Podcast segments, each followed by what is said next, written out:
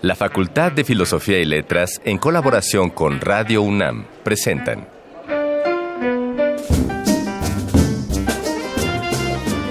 Lecturas de pasillo y debates de jardinera. Pensamientos de biblioteca y encuentros de ludoteca. Cátedras extraordinarias fuera del aula.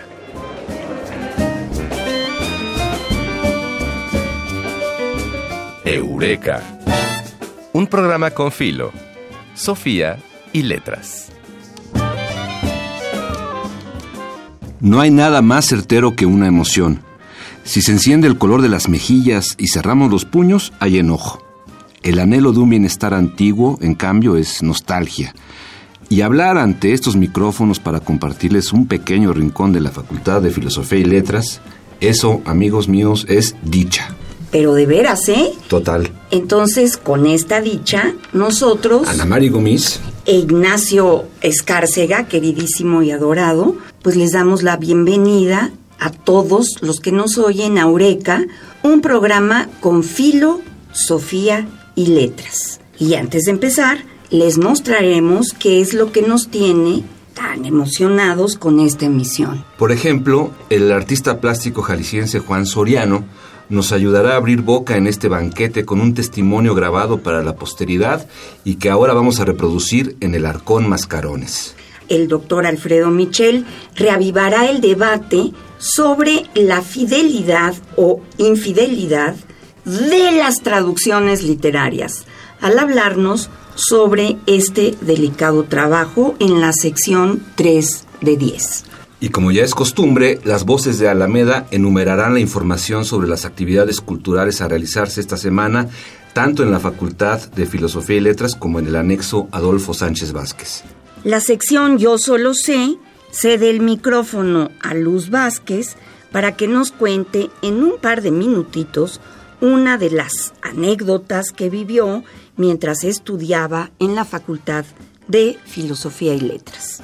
Las pupilas se dilatan, los oídos se alistan y las gargantas se abren. Esta emoción hace ya un par de semanas que tiene nombre y ese nombre es Eureka. Bienvenidos. Este caer en brazos de una Las palabras que edificaron nuestro presente. Arcón Mascarones. Juan Francisco Rodríguez Montoya. ¿Quién sería? Pues nada menos y nada más que Juan Soriano, el gran pintor. E incluso como el Mozart de la pintura, pues desde niño mostró gran facilidad para la plástica, aunque se dedicó y se destacó también en la escultura, pintura, arquitectura, escenografía y vestuario. En la siguiente grabación nos hablará específicamente de sus ideas, de las que tuvo, de las que lo conmocionaron, lo llevaron a hacer una gran obra sobre la pintura y la técnica de la pintura pero hay como una enorme preocupación por cómo se manipula la técnica disque, lo que se llama la técnica. Y yo creo que, que, el pintor lucha para que desaparezca la técnica. ¿Cómo te diré? El Greco, Velázquez, Goya, todos los grandes pintores, todos los grandes escultores egipcios, griegos, eh, precortesianos, nunca te acuerdas que estás viendo una piedra.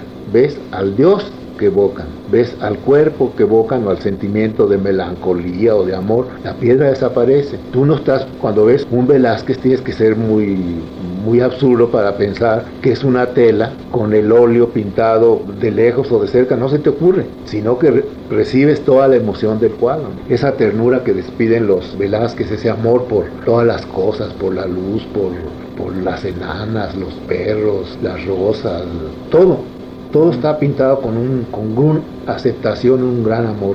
Tanto que parece que no hay pintor. Parece que tú estás haciendo eso en tu cabeza. Y ahora se hace lo contrario. Quieren que veas muy bien que hay allí amarrado un cordón, que hay una plasta de, de pintura, que se vea muy bien que hay un cartón. Es lo contrario. Yo no entiendo qué quieren hacer con eso.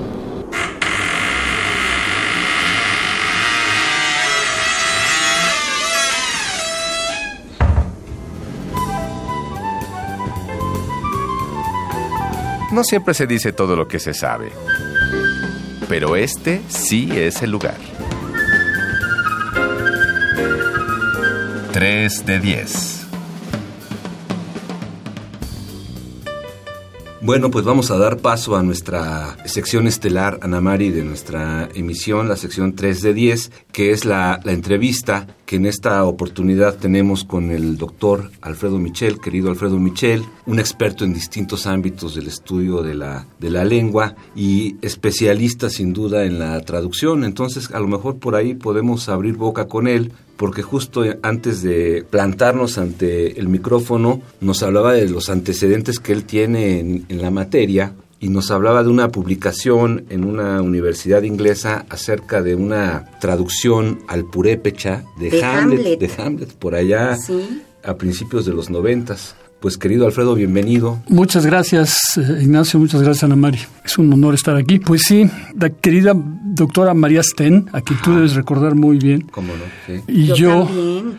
Sí, María y yo tuvimos una relación de trabajo importante, particularmente alrededor de los años 88 hasta el 94, 95 quizá, porque formamos una, una mancuerna de traducción. Yo, curiosamente, entre los créditos de traducción que tengo, que ya un poco le perdí la pista al, al, número de obras de teatro que he hecho, tengo créditos de traductor del polaco, pero esto es por supuesto por lo que hice con María. Ya, eh, claro. Que tradujimos a Vitkiewicz juntos.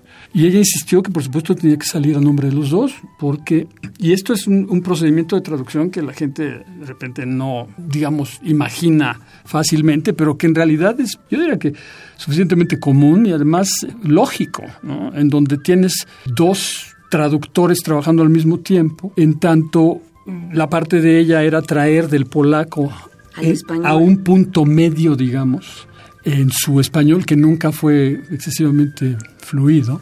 No siempre hablaba así, pues sí. Alfredo, yo, ¿no? Sí, sí, sí, sí. Doctora Sten, venga a desayunar esta mañana.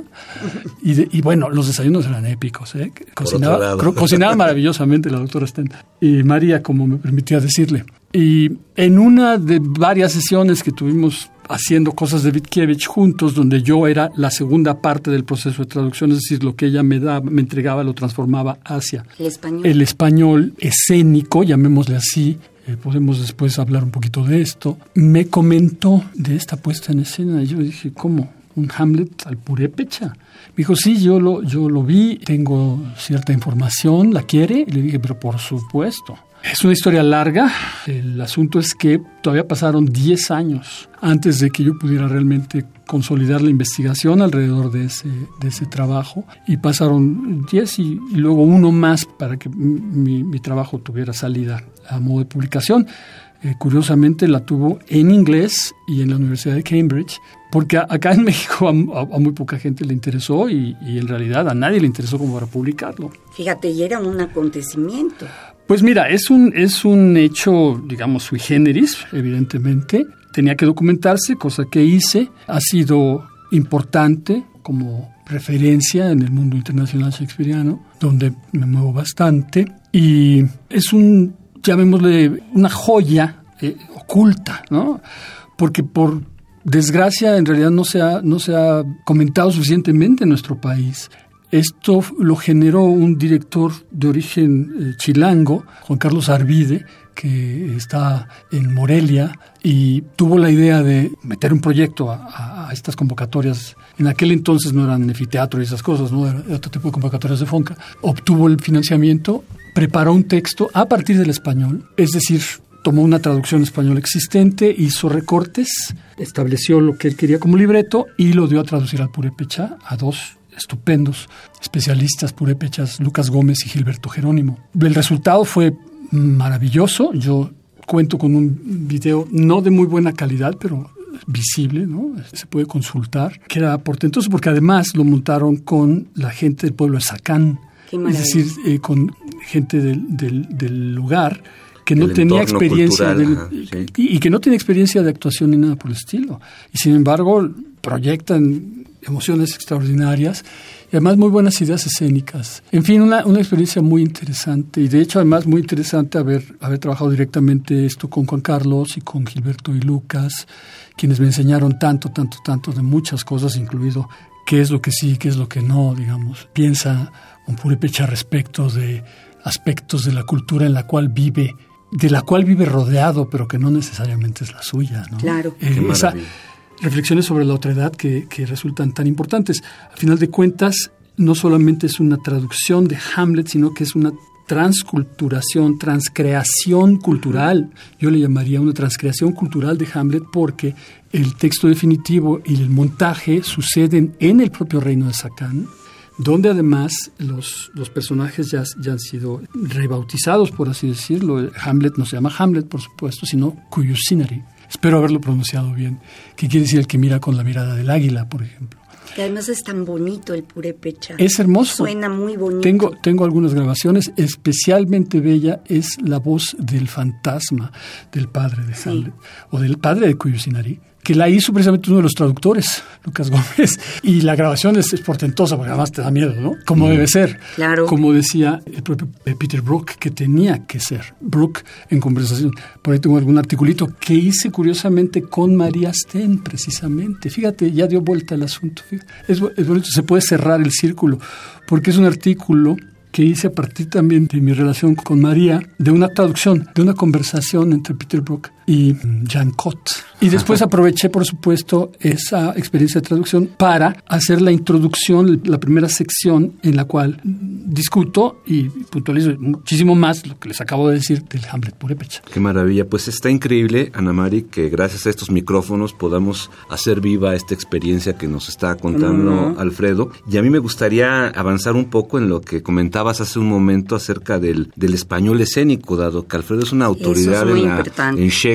En- Y en gran la traducción, traductor. Gran traductor. Cuando empezamos a estudiar teatro nos acercábamos a las traducciones y bien nos iba de Luis Astrana Marín, que eran las Ay, de sí. Aguilar. Sí. Malonas. Que- todavía las tengo en la casa, eran de bueno, mi pues papá. sí. Y luego las de Porrúa, que estaba todavía Sí. peor, No, bueno. yo creo. Entonces, bueno, hay una distancia enorme, una distancia que se ha ganado para bien, ¿no? En términos de calidad, en el traslado de una lengua a otra. Y pues estaría increíble que, Alfredo, nos pudieras desarrollar esta idea del español escénico. Y de la fidelidad e infidelidad, traductore, traditore, ¿no? El dicho italiano ya debería estar descansando el sueño de los justos desde hace mucho tiempo, muchos metros bajo tierra. El traductor no es un traidor, es un traidor, Es como un traidor. dice, como dice mi queridísimo amigo y colega Ángel Luis Pujante, es un traidor para pasarnos del italiano al, al- al español. Está bien bonito, ¿no? Es decir, traidor, está Porque, llegando, por el material es el, truja- está llegando. es el- es el Sí. trujamán, ¿no? Somos eso.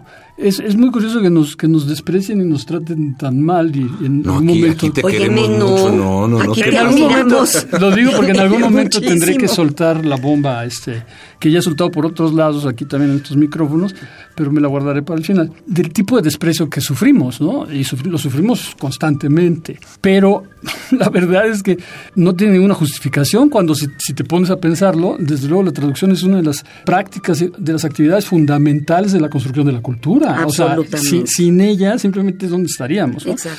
No, no quiero regresar a, a usar la, la figura de Babel y todo este tipo de rollos, pero simplemente ser objetivo, verlo con la objetividad. Generalmente, como les decía también, mis publicaciones están siempre en otros lados, ¿no? Nuestro por desgracia, no, no se desarrolla tanto cierto tipo de publicación. Establezco en, en algún, lo hice en una ponencia primero y después eh, fui invitado a publicarlo en Cambridge otra vez. Que es donde Un- más has publicado, no nada más en Cambridge, sino en Gran Bretaña. Sí, básicamente es donde más he publicado. Que, por ejemplo, si tú te pones a ver el origen de, hablando de Shakespeare, el origen del verso shakespeariano, lo que vas a hallar es que su origen está en la traducción. Es decir, sin los poetas que anteriormente tradujeron a Petrarca al inglés, Shakespeare Claro. no existiría. Claro. O sea, son procesos culturales que si no se entienden cabalmente, no te revelan la verdad sobre esta gran actividad. Entonces, fidelidad o infidelidad, la verdad es que se hizo girar tanto tiempo el asunto alrededor de un concepto perfectamente obsoleto que no debería interesarnos más, porque a veces fidelidad, ¿qué quiere decir? ¿Hacer glosas? Mira, la mejor colección de teatro completo de Shakespeare en la actualidad, y se los paso, es comercial para que la compren también y sustituyas la de Astrana Marín, es precisamente la editada por Ángel Luis Pujante para Espasa de Madrid, que terminó de publicarse en 2015 en tres volúmenes, tragedias, comedias y tragicomedias y obras históricas. Esos son los tres volúmenes, se pueden conseguir en Amazon España. Desafortunadamente aquí no se han distribuido, no se han distribuido bien. De repente encuentras por ahí alguna colección completa, pero no, no las he visto mucho más, creo que una vez en el péndulo. Pero si estás buscando un trabajo académicamente sólido y escénicamente factible, allí. ¿Qué pasa? Están hechas para el mercado castellano, están hechas para el mercado peninsular. Parece, parece que estoy aprovechando el espacio para un comercial porque yo tengo cuatro traducciones en esa colección. Ángel Luis me invitó a ser uno de los dos traductores, aparte de él, que participaran en completarla. Y trabajé en español peninsular, como, como se debe trabajar para ese mercado. Pese a que, por supuesto, yo he sostenido durante 20 años en todos los foros posibles, habidos y por haber, que lo primero que no debe hacer un traductor hispanoamericano es volver a estos absurdos conceptos de que para hacer a Shakespeare en Latinoamérica tienes que hacerlo sonar como si estuviera... Como español. ¿eh? Hablando desde, sí, siglo desde un púlpito del siglo XVII. Es un absurdo total. Y sin embargo, no solo hay quienes todavía lo sostienen en lugares como Argentina o Chile, sino que hay quienes siguen produciendo así y además montando así. Si ustedes han tenido la oportunidad de, ir a alguno de los montajes que han usado mis textos, lo primero que quizá habrán notado es que esos textos van hacia ustedes con toda claridad y facilidad. Y ese es uno de los propósitos. Te voy a dar un, dato muy sencillo, muy importante respecto de qué es lo que primero que tienes que hacer con un texto shakespeariano para entender bien o para hacerlo funcionar en, en el escenario. La proporción palabra-sílaba de la lengua inglesa es mínima, 1.2 a 1.4. Es decir, es un lenguaje particularmente monosilábico. Y por lo tanto, entonces, el acomodamiento de los ritmos del habla para los actores se da con cierta facilidad y Shakespeare sabía hacer esto mejor que nadie. Es decir, tú tienes que entender estos textos como partituras en los cuales estás encontrando combinaciones de silencios y sonidos y además combinaciones de, de tiempos fuertes y tiempos débiles, conforme a los cuales vas creando música. Y esto es lo que pasa con un texto shakespeariano. Entonces, tienes tú también que entender que para trabajar eso, lo primero que necesitas lograr es la economía del texto dramático. Por desgracia, enorme cantidad de gente que dice saber de Shakespeare y dice poder traducir a Shakespeare, se concentra en que Shakespeare es muy bonito y hace cosas preciosas con las palabras. cuando de esto no se trata. ¿Me entiendes? Por ejemplo, tomas a una traducción aquí o allá, Urquidi, Macbeth al principio del siglo XX. Y sí, pues ahí le metió en decasílabo, otras en decasílabo, otras en decasílabo, otras en decasílabo, pero de repente, algo que Shakespeare te hace en tres versos y medio, con veintitantas palabras y treinta y seis sílabas, este hombre se pasa cincuenta y tantas palabras y ochenta y tantas sílabas, porque además para hacerlo en decasílabos tiene que estar llenando cosas, al mismo tiempo que cree que está trasladando todo lo que encuentra allí, lo cual no es necesario, ¿me entiendes? Es decir, hay que también tener el conocimiento y la educación y la experiencia larga del Shakespeareismo verdadero para entender que incluso Shakespeare en muchas ocasiones también está rellenando huequitos. Por lo cual tú tienes la posibilidad de no concentrarte en las palabras, todo lo que ahí dice, a ver, no, todo lo que ahí dice no. Es como por ahí está publicada una colección completa de los sonetos ahora que Dios mío, let me not to the marriage of true minds, let me not, que es simplemente una manera de expresar que no tienes la voluntad de cierta cosa, que, no te interesa, que lo que sea, y que empieza diciendo estrictamente así, no me dejen admitir, hombre, que es que te tienen que amarrar para que... no, es que no me dejen admitir, ¿qué demonios es eso? Eso se llaman transliteraciones absurdas. ¿Qué sucede? Que se está tomando por traducción algo que es simplemente una glosa mal hecha. Y esto es lo que tienes mucho con Astrana Marín. Lo que acabo de describir acerca no, es de... terrible.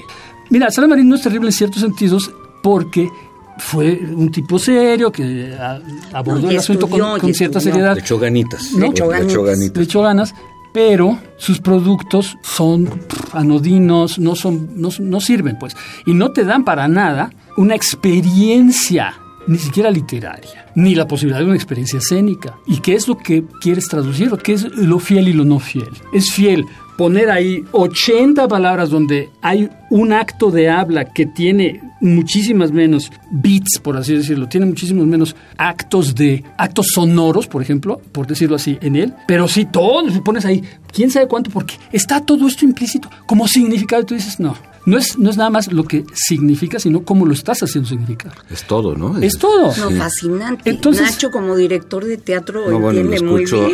Está fascinado. Yo Afortunadamente, alguna vez le he hecho traducciones a Nacho también. Sí, sí, Así sí, que ya no. sabemos lo que es trabajar juntos en eso. Pero a lo que voy es, entonces, ¿qué es lo que estás, lo que estás entregando? La posibilidad del hecho escénico con su intensidad y la emoción que necesita. O que vayas al teatro a que te estén diciendo, y aquí dice esto, y aquí dice esto Sí, otro, y aquí dice claro. esto otro. Además es como No, ese, vámonos. eso que dice no me está transmitiendo nomás Sí, como la belleza, vámonos, ¿no? vámonos a lo primero. En fin, glosas, mal hechas y en la gran mayoría de los casos además con interpretaciones bestiales. Gente que mete vampiros en un contexto shakespeariano, porque no entiende que lo que está diciendo Shakespeare por Bloodsucker es sanguijuela. Claro, claro. ¿Me entiendes? Y se, y se imagina un El que vampiro. chupa la Sí. sangre. Y lo he encontrado en español y lo he encontrado en italiano. O sea, no creas que es privativo de, de los burros que, que a veces en español. Hay quienes piensan que Bach nada más puede querer decir ladrido. Y entonces donde tenía que haber un navío, que es además una figura petrarquista tradicional, mete un grito. Y tú te quedas como... Oh, pasó? es que entendió ladrido nada más. Es como, por Dios. Y, ojo, están publicados. Esto es terrible. Porque además para los traductores, me quisiera yo llamar reales del asunto, pues resulta muy, muy molesto. Es un agravio. Uno de los peores insultos que te pueden hacer como traductor es que te plagien. Y a mí me plagiaron en España en 2016 y ahora le, le he sacado los trapitos al sol a esta señora que se llama Carlota Pérez Reverte Mañas. Ese es el nombre completo. Ahora sí que en el apellido está... Pues yo lo dejo a, a las conclusiones de quien, de quien lo entienda mejor. Y bueno, por ahí está una nota en proceso y, otras cosas en donde ya he expuesto el caso. Pero por eso te decía que hay agravios muy fuertes, porque el desprecio es terrible. Es como, ay, aquí está esto, lo voy a tomar, le No voy a hacer bronca. aquí un- un- dos Sí. cambiecitos Dos cambiecitos y ya se vuelve mío. y lucro con ello, ¿no? Y a ver si se entera el idiota. Pues el idiota se enteró. Sí. Y ahora, hay Qué lío. barbaridad. Bueno, pues por fortuna nosotros tenemos clarísimo que Alfredo no es ningún idiota, sino que No, ha sido un un invitado, un invitado Es de un lujo genio. en el programa. Y quisiéramos cerrar, Alfredo, esto va a ser una sorpresa para ti, pero que nos dejaras una recomendación musical. Una rola. Una rolita con la que te gustaría cerrar esta entrevista. Hay tantas, o sea, ¿qué onda? Con dedicatoria a mi hija. Whatever happened to my rock and roll, the Black Rebel Motorcycle Club. Muy Pues bien. genial. Vámonos con ese ánimo. A ver si es cierto. Le damos la bienvenida a lo, que, a Whatever lo que resta de la jornada. Muchas gracias, No Alfredo qué. Michel. Gracias, Alfredo. ¿De qué?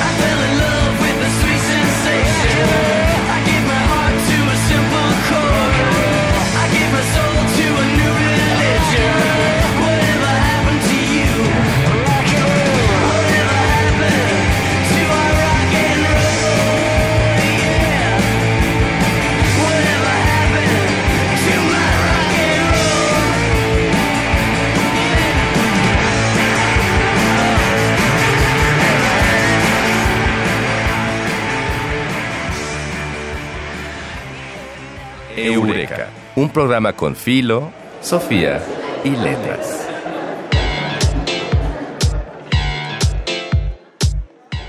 Voces de Alameda, tu agenda radiofónica de la facultad. Invitamos a toda la comunidad dentro y fuera de la universidad a participar en el Congreso Interdisciplinario Crítica Jurídica, Filosofía del Derecho y Filosofía Política, que organizan la Facultad de Filosofía y Letras en conjunto con la Facultad de Derecho. La cita es el próximo 23 de abril a las 10 horas en la sala A de la Facultad de Filosofía y Letras.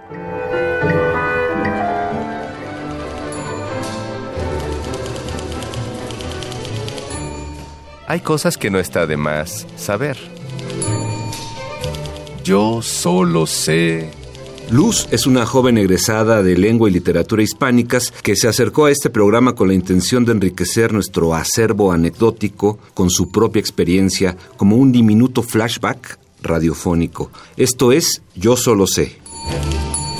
Hola, estamos con Luz Vázquez, quien nos va a contar de ciertas experiencias con un novio celoso en su recorrido aquí en la facultad. Hola, soy Luz y cuando yo estudié en la Facultad de Filosofía me enrollé con un tipo que era bastante celoso y posesivo y que casi me corta porque Nine Gag me mandaba mensajes. ¿Y qué pasaba con esos mensajes? Explícanos un poco. Pues nada, estaban en inglés y creía que me estaba metiendo con un extranjero.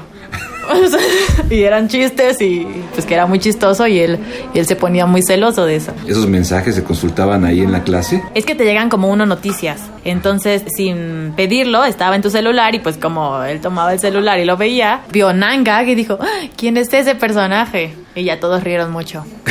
Pero él no, él casi me corta. Ah, bueno, pues ahí tenemos un aviso de cómo cuidarse de novios celosos. Gracias, Luz. Oh, muchas gracias a ti. Sabemos qué es desazón porque se enturbian nuestros ojos y estamos a un paso de la tristeza. Dios, qué trágicos. sí, está muy shakespeariano. Es muy shakespeariano. ¿Qué es satisfacción? Porque la boca del estómago se ha serenado. Y sabemos qué es entusiasmo, porque ya podemos intuir tus mensajes en nuestras redes sociales. Que son en Twitter, filos-unam, en Facebook, Facultad de Filosofía y Letras, UNAM. Y para despertar toda clase de emociones, te presentamos a todas las personas detrás de la fabricación de Eureka. La investigación corrió a cargo de Dayanara Nogués. El guion del Mago Conde. Asistente de producción, Carmen Sumaya. Operación técnica, Miguel Ángel Ferrini. Y nos falta nuestra dorada productora, Silvia. Silvia Cruz Jiménez. Así llegamos, emocionados Perdón. por el programa que pasó, tristes porque ha llegado a su fin y ansiosos por esperar la siguiente emisión la próxima semana. Nos despedimos y esperamos que todos nos acompañen por los pasillos de Eureka. La próxima semana que hablemos de filo, Sofía y letras. Ahí nos vemos. El tiempo vuela cuando el pensamiento se divierte. Nos escuchamos la próxima semana. Eureka. Una producción de Radio UNAM.